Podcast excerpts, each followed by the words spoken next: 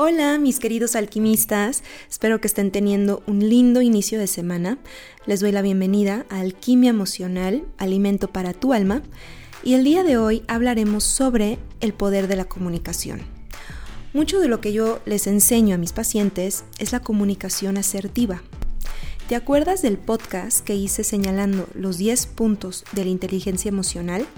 Pues uno de esos puntos que mencioné sobre la inteligencia emocional es saber cómo externalizar las emociones, o sea, comunicar lo que sentimos y queremos. Otro punto es saber decir que no.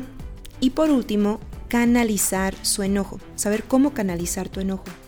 Sabes que en un momento donde se encuentran muy enojados, lo mejor es no hablar, porque lo que salga de tu boca no va a ser bueno para mejorar la situación. Al contrario, vas a tener que limpiar los platos rotos. Como puedes ver, mucho de lo que implica la inteligencia emocional es saber comunicarse. Y quiero aclarar ciertas cosas. Hay personas que dicen, yo sí hablo, yo me comunico muy bien, yo no tengo pelos en la lengua, yo digo lo que pienso tal cual, así soy. Yo no puedo quedarme callado o no me puedo quedar callada. Eso es lo mismo que una persona con sobrepeso que diga, yo como lo que veo, si me lo pones ahí enfrente, no tengo de otra más que comérmelo. ¿Para qué me lo pones ahí? ¿Para qué me pones ahí el pastel, el helado, el pan, las papas fritas, no sé? Porque es que así yo soy. Yo no me aguanto. Yo lo veo y me lo como. Ni modo. Cuando en realidad sí puedes. Puedes tener una tendencia o un carácter un poco más lineal, directo, o confrontativo, pero no por eso no vas a poder medir las palabras que dices. Y muy importante, el cómo lo dices. Así que piensa antes de hablar, porque eres responsable de estos tres puntos que voy a decir a continuación. Así que toma nota. Punto número uno. Eres responsable de lo que dices. O sea, pregúntate si lo que vas a decir va a mejorar la situación o la va a empeorar. Formula bien lo que quieres comunicar, obtener y transmitir. A veces solo queremos sacar por sacar y explotamos. Y luego nos arrepentimos de lo dicho. Mejor respira y piensa antes de herir a alguien y que después te salga más caro repararlo. Punto número 2. Eres responsable de cómo lo dices.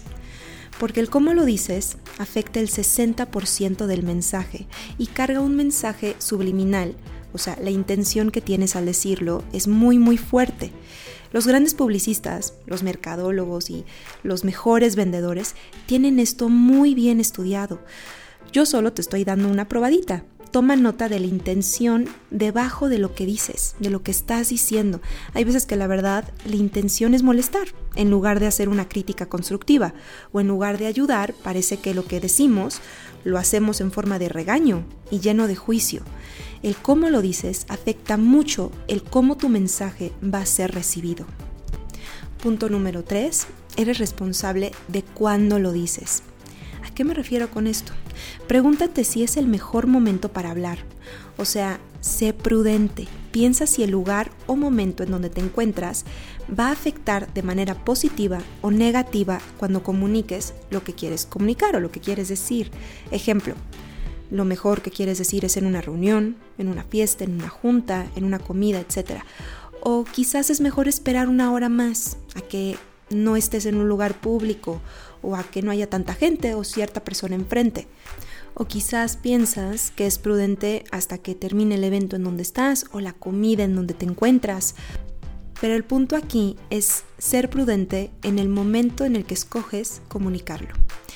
Así que ya sabes, eres responsable de lo que dices, número uno, de cómo lo dices, y finalmente el lugar en donde eliges decirlo. Pero ahora te pregunto otra cosa. ¿Acaso sabes de lo que no eres responsable? Pues ahora te voy a decir. No eres responsable de cómo reacciona el otro con lo que le dices. Si tú hiciste lo tuyo, o sea, en pensar antes de hablar, en esforzarte por cómo lo ibas a decir y en elegir el mejor momento y lugar para decirlo, y la otra persona no toma el mensaje de la manera en la que tú lo hubieras querido, eso, mis queridos alquimistas, eso ya no es tuyo. Eso ya es de la otra persona, ya es suyo. Porque de tu parte hiciste lo mejor, puedes estar tranquilo y tranquila porque fuiste prudente, expresaste lo que quisiste decir y de la mejor manera para ambos. Pero si la persona no lo toma de la mejor manera, eso ya no es tu responsabilidad. Ahora es la responsabilidad de aquella persona el cómo lo decide tomar y lo que va a decir a cambio. No cargues con ese peso. Sé responsable de lo tuyo, que ya de por sí es bastante, de lo que dices, de cómo lo dices y el lugar en donde eliges decirlo. Y si tú eres una de esas personas que no está tan acostumbrada a tener una comunicación consciente o una comunicación asertiva, puede ser que al principio no sea tan fácil, pero te aseguro que con el paso del tiempo lo vas a poder lograr.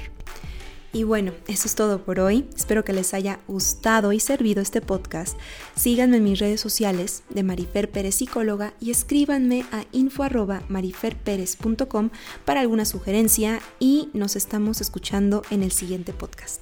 Les mando a todos un abrazo lleno de alquimia.